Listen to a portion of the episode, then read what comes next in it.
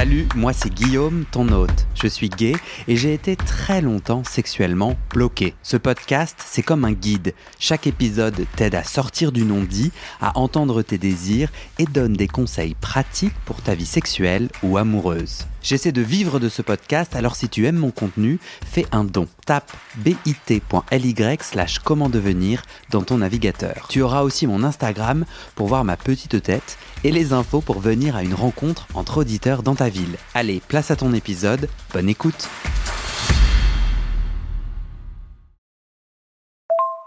Salut Guillaume, je m'appelle Lucas, j'habite en Suisse. Euh, L'autre jour, je racontais à une amie à quel point euh, euh, ton podcast m'a aidé sexuellement pour mes lavements.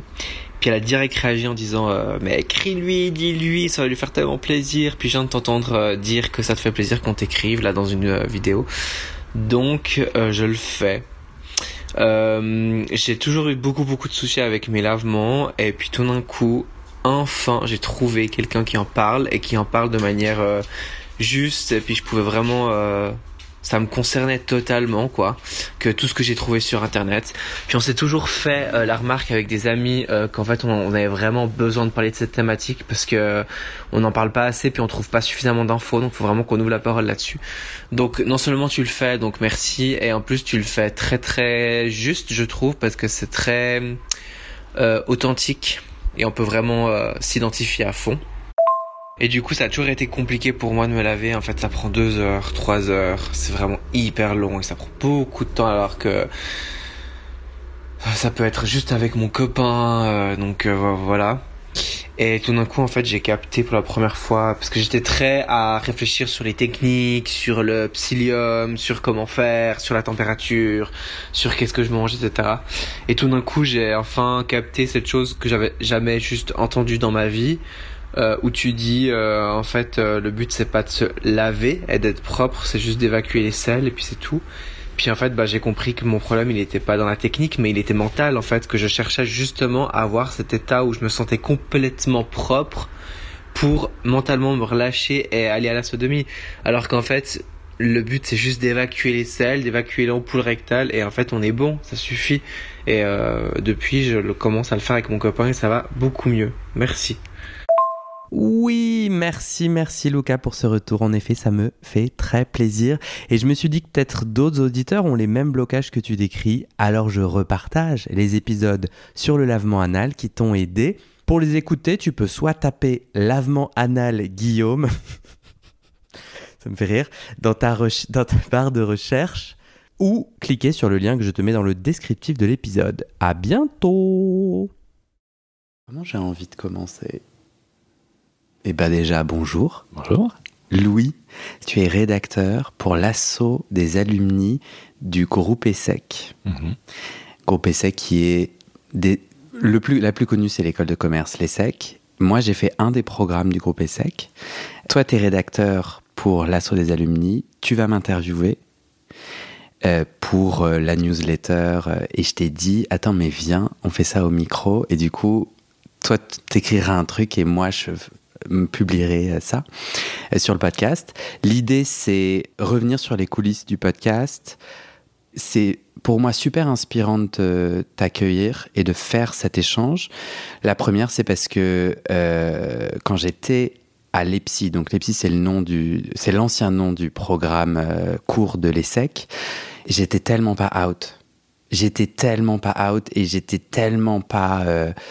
moi, je me souviens, il y avait un queer et demi, j'avais honte. Le, moule était vraiment, euh, j'avais envie d'être aimé par les autres et donc j'avais absolument pas envie d'être différent, comme n'importe quel euh, adolescent ou préadulte. Non, j'étais adulte à ce moment-là, je devais avoir 19 quand même.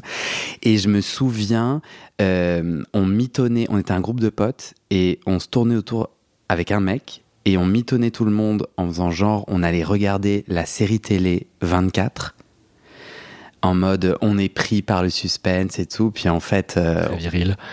Aussi. 24 euh, heures chrono, je crois en français. J'ai beaucoup aimé la saison 1, euh, que j'ai en fait regardé après, parce que pendant, avec ce jeune homme, nous ne regardions pas la, la, la série. C'est pas des très bons souvenirs, parce que je n'avais en fait accès à aucune personne gay euh, avec qui je pouvais euh, avoir des amourettes ou même du sexe. Et je me rappelle qu'il y a ce seul mec où j'étais là, bon, bah en fait, j'ai pas trop le choix. Je crois pas qu'il m'ait très bien traité. Tu vois, c'était pas ouf. Euh, je, me souviens que j'étais là, bon, t'aimes, t'aimes pas, en vrai, t'as pas trop le choix. Et je me souviens aussi de, du secret, quoi. Comment fallait pas qu'on soit surpris, comment il y avait tout ce mensonge, tu vois. Et euh, j'avais 20 ans, quoi. Ah, ça, ça, ça m'attriste et à la fois ça m'interpelle. Je crois qu'on en avait déjà un peu parlé, parce que j'ai. Pour le coup, on a fréquenté euh, les secs à peu près en même temps. Ah ouais? On s'est pas aperçu à l'époque, mais euh, les, années correspondent grosso modo et j'ai pas du tout eu la même expérience. Mais j'ai déjà constaté ce décalage, même avec des hommes de ma promo directement et de mon programme. C'était, euh, à mon sens, très clair qu'il n'y avait pas de problème. donc moi, j'étais out tout de suite. Hmm. j'ai jamais eu à subir quoi que ce soit à cet égard. Je me suis très bien intégré sans que ce sujet-là, tu vois, soit un facteur positif ou négatif. C'était neutre. Alors c'est vrai que j'ai pas, euh, j'ai pas fait beaucoup de rencontres, mais j'en connaissais. Euh, je me sentais pas seul. Je savais mm. qu'on était, qu'on était nombreux. Je me sentais pas isolé. Mais il y en a d'autres dans ma promo qui ont vécu toute la panoplie qu'on dénonce souvent sur, sur les grandes écoles de remarques homophobes, de, de, hmm. culture, euh, si ce n'est homophobe, en tout cas viriliste. Alors voilà, moi, c'est des choses euh, aussi auxquelles j'ai assisté, mais que j'ai toujours reçues avec, euh, sur le, ton de l'humour. Hmm. Peut-être que c'était une manière de me rassurer, hmm. mais à la fois, ça venait de gens avec lesquels, par ailleurs, j'avais des liens d'amitié où j'étais tout à fait out. Donc, c'est ça aussi qui me, qui me permettait de le recevoir comme ça. Mais je pense que c'est justement pour ça que ça mm. m'inspire qu'on ait cette conversation. C'est que bah, j'ai trop hâte de raconter euh, pourquoi et comment ce podcast sur la sexualité gay bah, est un coming out, comment ça répare, comment ça assainit. Du coup, maintenant, c'est toi qui vas poser les questions. C'est ça, ça y est. Est-ce qu'il y en a flambeau Il y en a une première qui te vient? Tout à fait. Euh, bah, on, en a, on en a parlé avant, je, je, sais que tu voulais aussi commencer par ça, et, je pense que tu as raison, euh, tu viens de le dire. Euh, pourquoi ce podcast? À la fois, qu'est-ce qui t'a amené dans ton parcours personnel, peut-être aussi un peu professionnel, mm. à te dire, je lance un podcast sur le sujet de la sexualité masculine queer? quels ont été les éléments qui t'ont amené à ça? Mm. Peut-être qu'après, je demanderai euh, ensuite, euh, peut-être que ces motivations ont évolué. C'est-à-dire qu'il y a eu la genèse, et puis en travaillant, en développant le truc, peut-être que d'autres motivations te sont apparues en tout cas. Non, c'est toujours les mêmes, et c'est euh, briser le tabou. C'est sortir du non-dit, et c'est avant tout pour ma pomme, comme aurait dit ma grand-mère. Mhm. ma grand-mère disait souvent ça ça me faisait trop marrer. Mais pour moi, quoi, c'était moi, je, euh, donc j'avais commencé un podcast sur la, qui s'appelle Ma dernière séance de psychanalyse, où en fait, moi, j'ai fait dix ans d'analyse, de psychanalyse, allongé sur un divan. Je fais ma dernière séance, c'est bizarre, et je me dis, mais attends, en fait, je suis tout seul là, j'ai personne avec qui échanger sur ce sujet. Comment les autres ont fait? Euh, Tu sais, tu fais des années avec un, psychanalyste, et puis du jour au lendemain, c'est terminé. Comment on sait que c'est terminé? Est-ce que j'ai eu raison d'arrêter? Tout ça, tout ça. Et en fait, le podcast a été un prétexte pour rencontrer des gens tendre le micro, c'était entendre des témoignages et petit à petit, euh, ben moi grandir grâce à leurs paroles et prendre un espace public pour raconter mon intime. Au fur et à mesure des saisons, des épisodes, je me mets en fait à parler de mon rapport à l'homosexualité puisque c'était un élément phare de mon analyse, clé. Euh, et je, du coup, à partir de là, hop, je rebondis en me dit sur comment devenir sexuellement épanoui. Euh, et, et, en fait, témoignage après témoignage. Donc il y a des épisodes témoignages, donc c'est des hommes gays ou queer. Je suis en train de raconter, enfin je suis en train d'expliquer mon podcast sur mon podcast, c'est weird. Bon, mais en gros, tu as des hommes gays ou queer qui témoignent et où plus tard j'ai rajouté des interviews d'experts, d'expertes, médecins, thérapeutes et tout. Et en fait, épisode après épisode, moi, ma fleur s'ouvre. Genre, et, du coup, c'est pour ça que j'ai euh, jamais fait ça pour les audiences ou pour être connu de machin. Enfin, tu vois, je veux dire, au final, moi, mon indicateur, c'est est-ce que ça répond à mes questions, est-ce que ça me nourrit? Et donc, mon, tu me demandais ma motivation, c'est vraiment mon cheminement personnel et la joie de créer un espace, une cour de récré, c'est peut-être trop léger comme mhm. image, mais où il y en a d'autres qui viennent et il y a une communauté qui, qui, qui grandit, tu vois. Euh, ça ouais. Excuse-moi, je t'interromps, parce qu'il y a plein de choses sur lesquelles j'ai envie de rebondir. Ce que je trouve joli dans ce que tu dis, c'est qu'au fond, euh, au début, tu es allé plutôt donner la parole à d'autres. Et au fur et à mesure, ça a permis toi-même à ta parole de s'affirmer, de, de, naître, de contribuer. Donc, on est allé dans je pose des questions, je participe de plus en plus à la discussion. Ouais. Euh, ce qui, à mon sens, est une des qualités, un des intérêts euh, du podcast, même si c'est un témoignage à chaque fois, c'est pas un monologue, ouais. c'est une discussion, il y a toujours de regards. Euh, donc, je, je trouve ça joli, d'autant plus si tu dis que le point de départ était sortir du tabou, donc j'entends euh, il y avait un silence, euh, une difficulté à dire dont tu avais l'air de pâtir. Euh... J'étais pas épanoui sexuellement, quoi. J'étais complètement bloqué. Voilà. Ça que Et relié au, spécifiquement au fait d'avoir des difficultés à en parler, c'était ça qui faisait que tu avais une difficulté à t'épanouir? Euh, en vrai, au début du podcast, j'en avais aucune idée. J'étais juste là, euh, je vais pas, je vais pas passer ma vie complètement bloquée. Donc moi, mes blocages sexuels, c'était euh, angoisse gigantesque, euh, hypochondrie. Donc en fait, je pouvais euh, pas avoir de rapport sexuel parce que j'avais des crises de panique après, de peur d'avoir une infection sexuellement transmissible.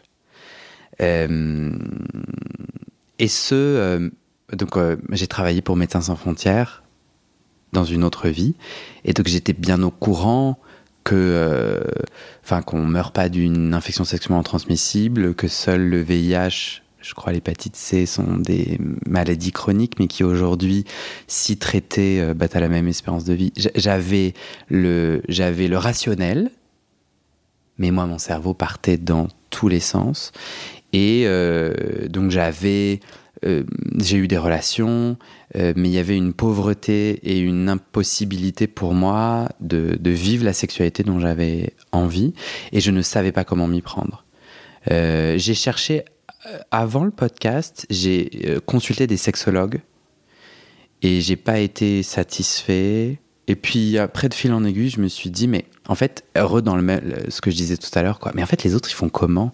Ils enfin et j'ai vraiment envie d'entendre d'autres personnes. Et ce que j'aime beaucoup dans le podcast, c'est que les témoignages sont contradictoires. C'est-à-dire non seulement les chemins sont singuliers, mais en plus ils se contredisent. Tu peux prendre à gauche, tu peux prendre à droite. À gauche, pour certains, c'est génial. Pour d'autres, c'est exactement le contraire.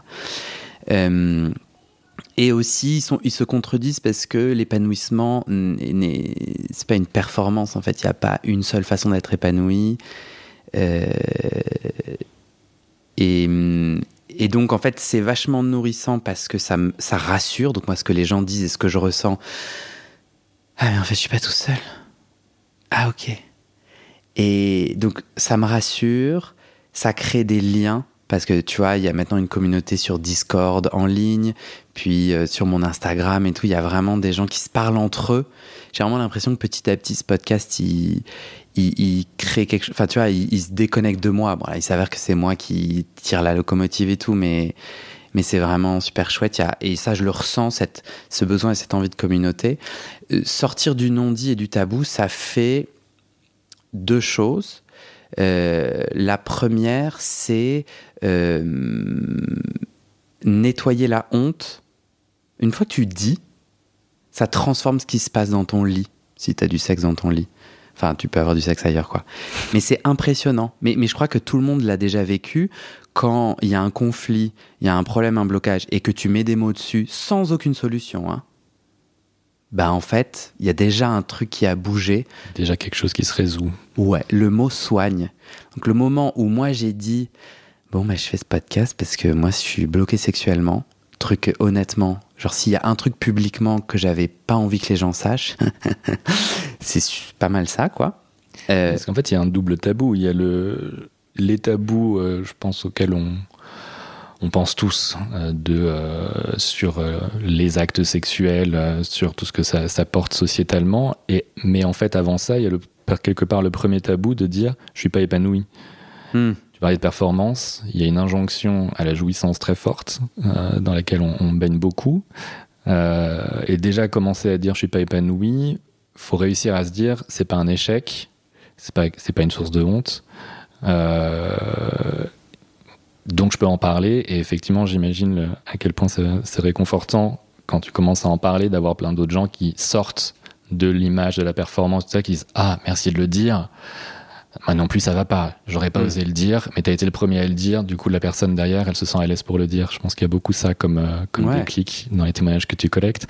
Et d'ailleurs ça me tu disais les les mots commencent déjà à soigner euh, avant même d'aboutir à des solutions en tant que telles. Euh, ça me fait refaire le lien avec ton premier podcast dont tu es parti, euh, où pour moi ça fait partie du processus analytique, la psychanalyse. C'est mettre des mots et c'est en verbalisant mhm. qu'on comprend et qu'on avance. Mhm.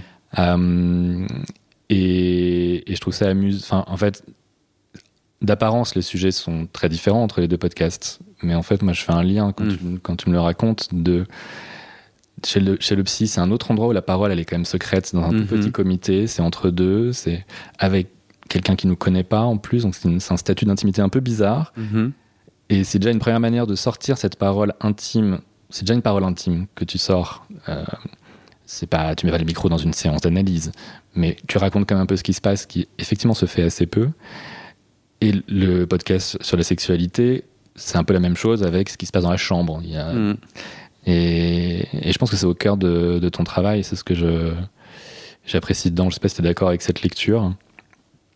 Euh, si, euh, si, je crois qu'en fait, euh, ça, je crois qu'en fait, dire soigne parce que ça en visibilisant, on peut comprendre ce qui se passe. C'est-à-dire, le non-dit crée une espèce de brouillard.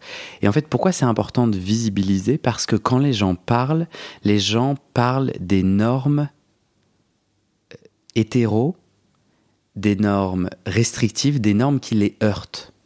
Ce que je trouve vachement intéressant, c'est que euh, les gens, du coup, racontent des blocages et des problèmes qui viennent principalement des règles du jeu sociétal que nous avons tous, ou j'ai et apparemment beaucoup de gens ont ingéré, donc c'est en nous, mais sauf que ces règles, elles n'ont pas été faites pour nous, elles sont vraiment... Et puis les règles autour de la sexualité, euh, concrètement, c'est des vieux monsieur euh, de il y a mille ans qui ont dit des, énormes bêtises et dont on paye le prix aujourd'hui, tu vois. Et c'est comme ça qu'on est tous à se dire, bah, le sexe c'est sale, ces normes, en fait, elles nous disent qu'est-ce qu'il y a, c'est quoi trop de sexe? À quel moment donné je deviens obsédé, qu'est-ce que j'ai le droit de faire sexuellement? Et qu'est-ce que j'ai pas le droit de faire? Tout ça sans aucun mot. Dans le non-dit, on a au fond de notre petit cœur un peu euh, jusqu'où j'ai le droit d'aller ou pas, qu'est-ce qui est bien ou mal, tu vois.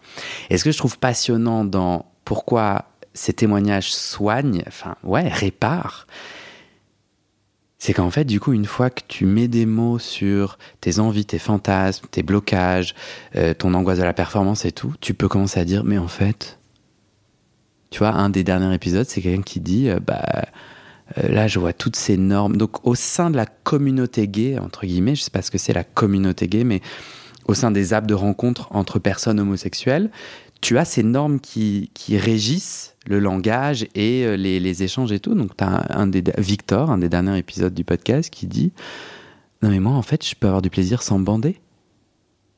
Et alors, il y a un petit genre euh, d'avoir du plaisir sans bander. Et il rajoute Ouais, et même sans éjaculer. Et t'es là Ah oui, c'est vrai. Ah oui. Et sauf que lui, du coup, il raconte son expérience quand il rencontre d'autres hommes qui sont là. Bon, bah, et un mec qui lui dit bah, C'est une blague, là, tu bandes pas. Il y a un problème. Et il était là, non, il n'y a pas de problème. Et, et, je trouve ça vachement passionnant de, de, de ensemble. En fait, ce podcast, il soigne parce qu'on se sent moins seul. Il soigne parce qu'une fois qu'on dit, mais même en vrai, quand on dit là où on a mal, quand on dit un problème, même, qui, même pas intime ou sexuel, souvent ça va mieux, quoi. Moi, je trouve, quand on se confie et tout. Euh. Et troisièmement, ben, ensemble, on va pouvoir réécrire un langage, réécrire des normes qui nous conviennent qui conviennent à chacun, en prenant soin de nous et des autres. Un autre exemple que je trouve vachement intéressant, c'est que euh, je ne sais pas qui a décidé que un homme qui pénètre un autre homme s'appellera un actif, un homme qui sera pénétré par un autre homme s'appellera un passif. Bon, si en fait je suis pas si débile que ça, actif, passif, passif c'est recevoir et tout. Sauf que ces termes charrient aussi tout un tas donc de, honte. Donc si tu es actif, en gros c'est ok, tu fais l'homme, bon. Le problème c'est d'être une femme, hein. c'est la misogynie euh, de ces normes. En revanche, si tu es passif, tu te fais pénétrer. Alors là, on va commencer à glisser dans bah, es un peu une salope, ou bien tu es sale, ou bien c'est problématique, et tu perds de la valeur un peu dans la grande euh, hiérarchie animale, tu vois. Et tout ça, c'est du non-dit, hein. même si en fait les gens ils le disent quand même assez facilement quand tu leur poses deux trois questions. Et du coup, tu vois, moi je suis là, bah viens. Alors je te dis pas que c'est à moi de d'écrire le langage, hein, mais je dis venez, euh, chacun écrivez votre langage. Puis comme on a un peu envie de pouvoir se parler les uns les autres, mais ça, ça paraît débile, mais moi je dis bah pénétrer pénétrant. Et moi, Bon, peut-être les gens ils s'en foutent hein, quand ils écoutent le podcast. Mais moi, je suis là. Bah ouais, du coup, pénétrer, pénétrant, y a, ça charrie moins tous ces trucs, quoi. Ça, charrie pas du tout, même. Ça permet d'amener quelque chose de qui n'est pas connoté, enfin, qui est descriptif. De, et puis en plus, tu peux être pénétré et ne pas être passif dans le sens euh, étoile de mer, etc. Donc ça, ça vient poser tout un tas de questions. Mais tu vois, quand j'ai préparé cet échange, je me suis dit, ouais, c'est pour ça que je fais ce podcast.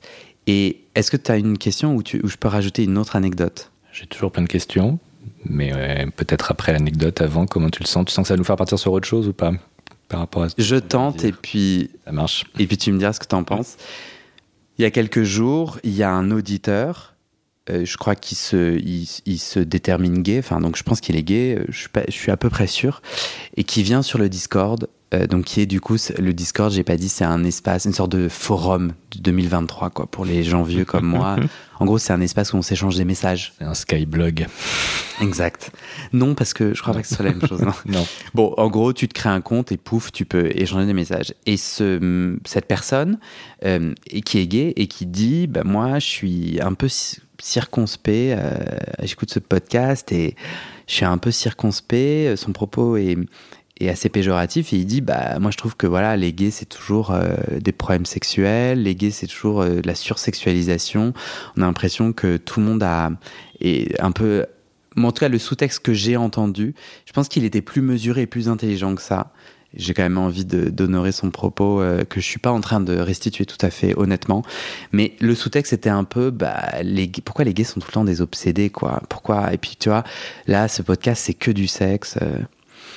Et bah moi, ça m'a blessé parce que euh, ben parce que j'étais fatigué et que j'ai pas réfléchi très longtemps. Mais genre, tu vois, mon, ma réaction sur les médias, c'était putain, comme d'habitude, parce que ça, ce propos-là, on l'entend matin, midi, soir, quoi. Euh, sous-entendu, arrêtez de parler de sexe, arrêtons de parler de sexe. je trouve ça vachement intéressant que ce soit une personne gay ou queer qui le dise. C'est qu'en fait, on internalise en disant, mais attends, arrête de parler de sexe et, et brille par d'autres façons pour être accepté et être comme les autres. C'est ça pour moi le, sous-texte. J'ai envie d'appeler cet auditeur pour qu'on échange et que je comprenne mieux son point de vue. Euh, parce que moi, mon podcast sur la sexualité, mais en vrai, tu t'épanouis de plein de façons. Enfin, ton identité queer, euh, ton identité euh, gay, ton identité française, ton identité bretonne. Enfin, on est tous de multiples facettes et on s'épanouit de plein de façons. Je choisis la focale de la sexualité. Euh, et, et j'ai trouvé ça vachement intéressant parce que, non, en fait, c'est une norme. Il y a des règles du jeu qui disent que le sexe, il faut pas en parler. Mais moi, je suis là, excusez-moi, genre, qui a écrit cette règle et pourquoi? Deuxièmement, ça marche pas trop, hein, parce que vu les problèmes de, que les hommes ont à comprendre le consentement, euh, vu le nombre MeToo, les agressions, les viols et tout, t'as envie de dire, les gars, c'est pas en train de bien fonctionner comment ça fonctionne, les règles aujourd'hui. Avec vraiment, je ressens cette, cette frustration profonde exprimée par énormément d'hommes, souvent hétéros, dans l'espace public, tu vois, où moi, que je suis, je suis témoin de.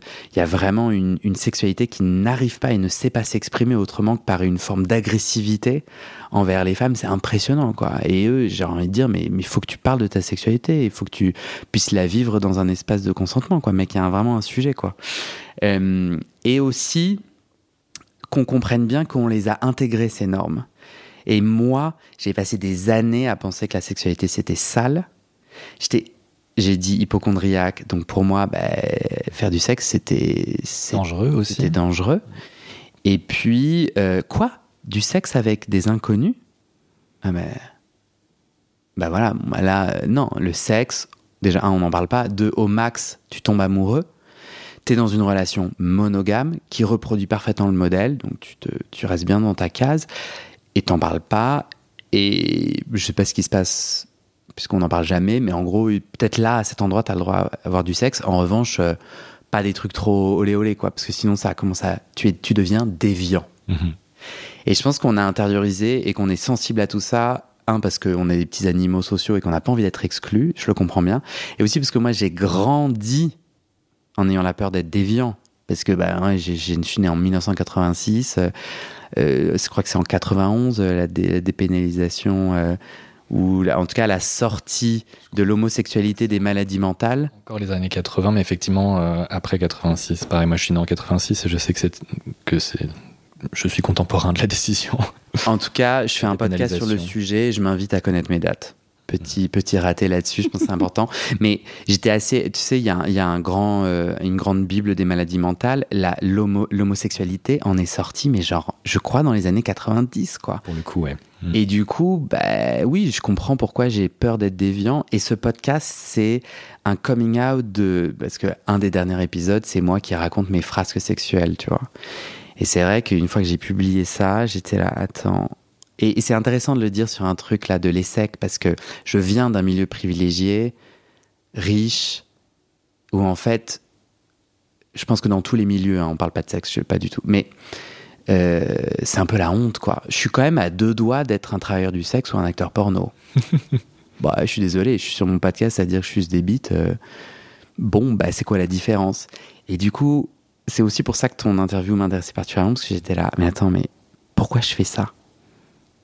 Et est-ce que, est que je suis aligné? Est-ce que j'assume? Et la réponse est oui, pour les raisons que je viens de dire. Et en plus, ça, c'est bon, on n'a pas trop, euh, c'est pas trop éloigné des, des questions que j'avais. parce que euh, effectivement, pourquoi moi je t'interroge pour le support ESSEC, euh, au-delà du fait que ces sujets m'intéressent personnellement, si c'était que ça, je t'aurais pas interviewé pour les médias ESSEC, le média ESSEC, Alumni.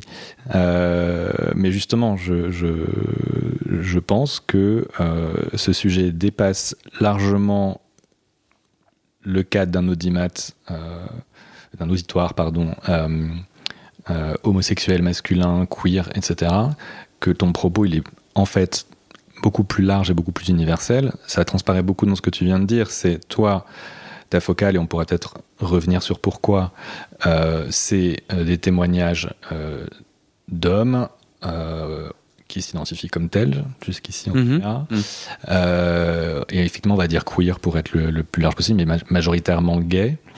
Euh, mais euh,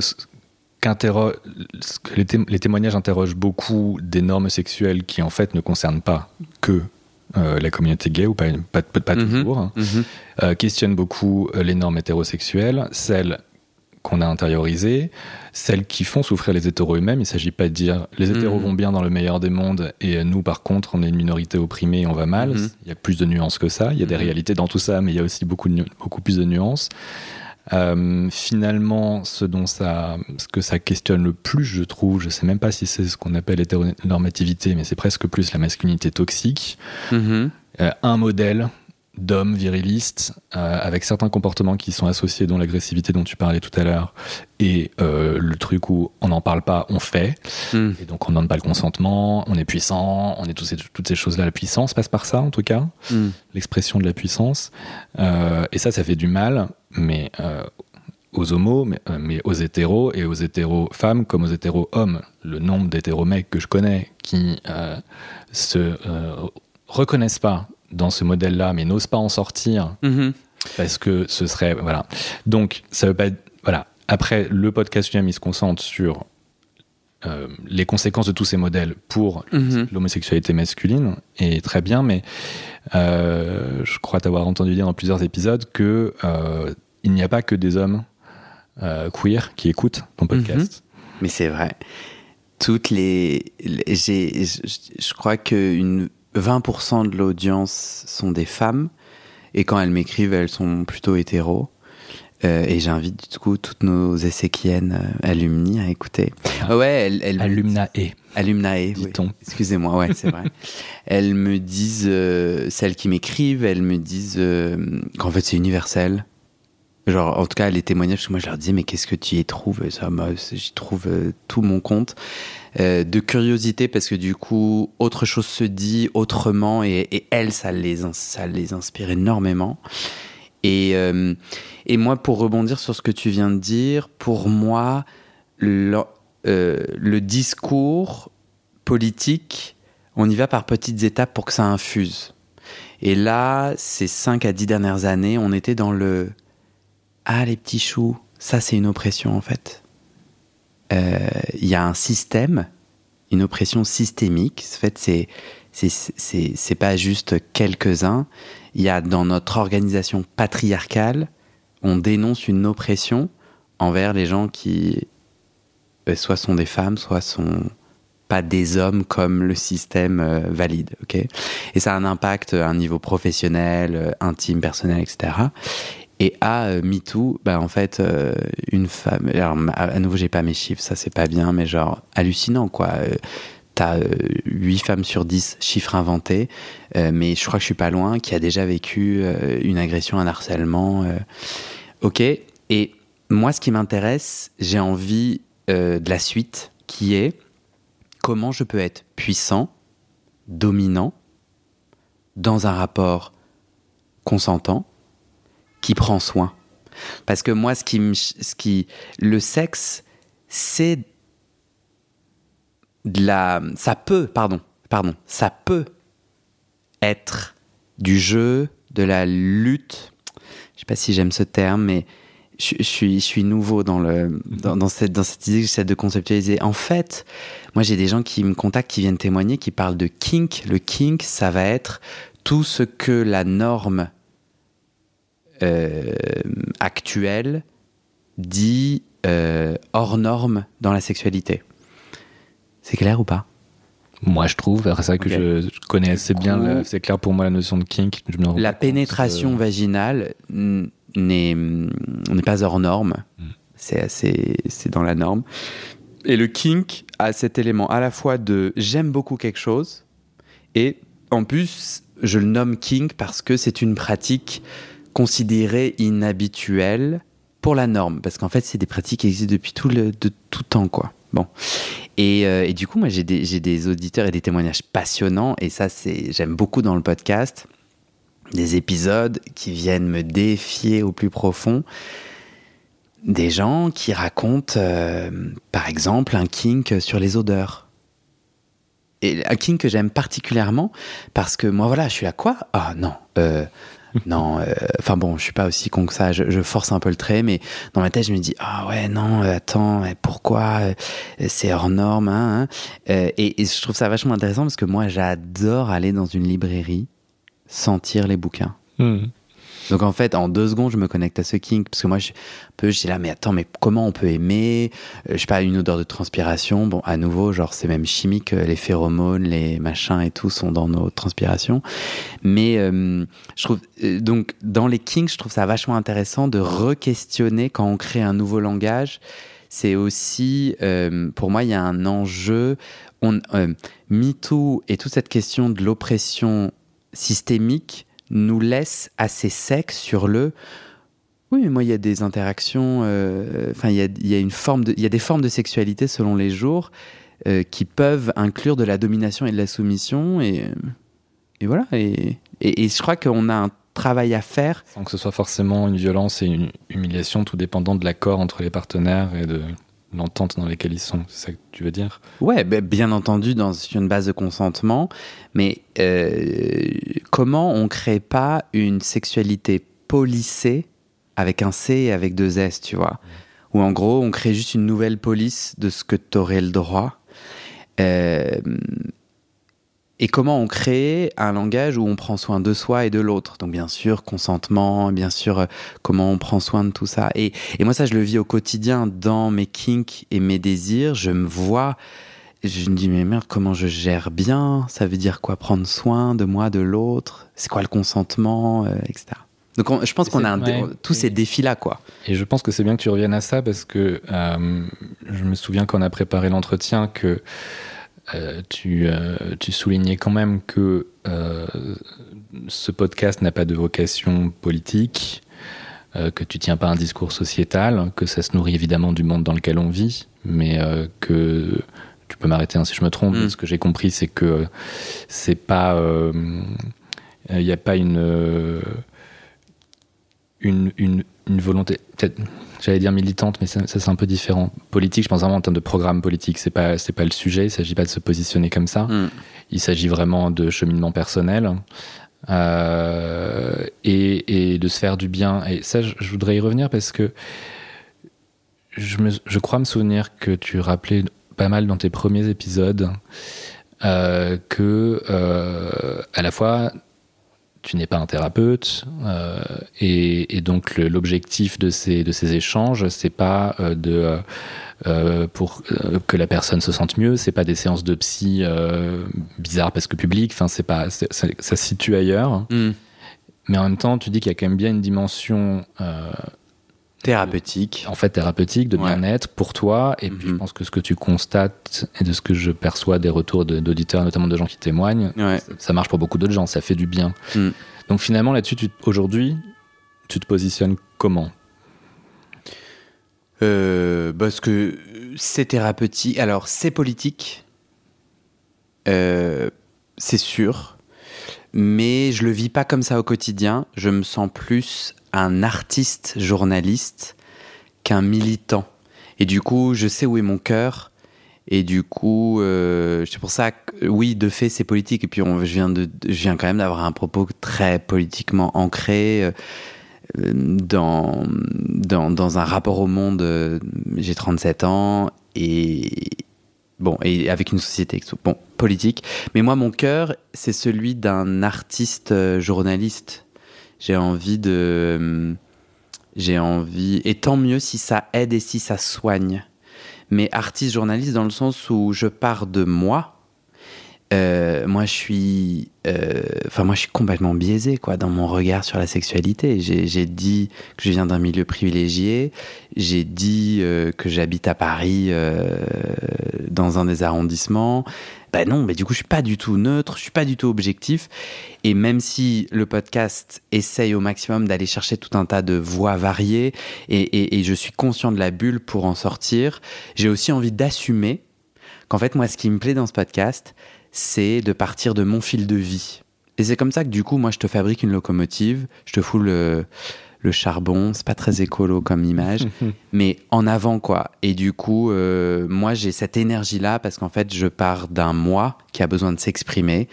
Et après, les wagons ils viennent derrière, mais parfois il n'y a pas de wagon. Hein. Moi pendant des mois et des mois, j'avais zéro euh, audience, personne me connaissait, je suis parti de zéro. Et du coup, ça me donne envie de te raconter une anecdote. J'ai hérité aussi d'un tabou et je trouve ça vachement intéressant de te raconter.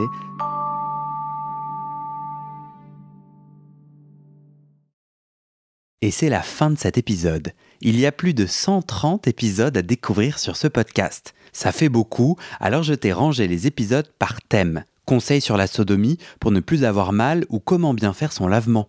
Le BDSM, la bisexualité, couple ouvert ou exclusif, le racisme, le polyamour, etc. etc. C'est génial et c'est sur le site du podcast. Tu tapes bit.ly slash comment devenir dans ton navigateur. Ah, une dernière chose, ne t'en va pas, si tu aimes mon contenu et que tu veux que ça continue mais tu ne peux pas devenir un des 400 en me soutenant financièrement, tu peux m'aider en quelques clics. Écoute bien. Il te suffit de cliquer sur s'abonner ou suivre sur la page du podcast dans ton app d'écoute et de mettre 5 étoiles. Ces petits clics qui te prennent 5 secondes, ça fait vraiment une grosse différence pour le futur du podcast. L'algorithme se met à pousser automatiquement le podcast à plus de gens. Ça me permet alors de trouver les prochains témoignages et des potentiels futurs donateurs, donatrices et j'ai pas beaucoup de temps pour arriver à l'équilibre financier. Tant que j'ai pas trouvé 400 personnes qui donnent chaque mois, je dois utiliser mes économies et ça ne va pas pouvoir durer. D'ailleurs, pour devenir un ou une des 400 et faire un don pour que le podcast continue, va sur le site du podcast. C'est toujours le même lien bit.ly slash comment devenir. Merci pour ton aide et à très bientôt dans tes oreilles.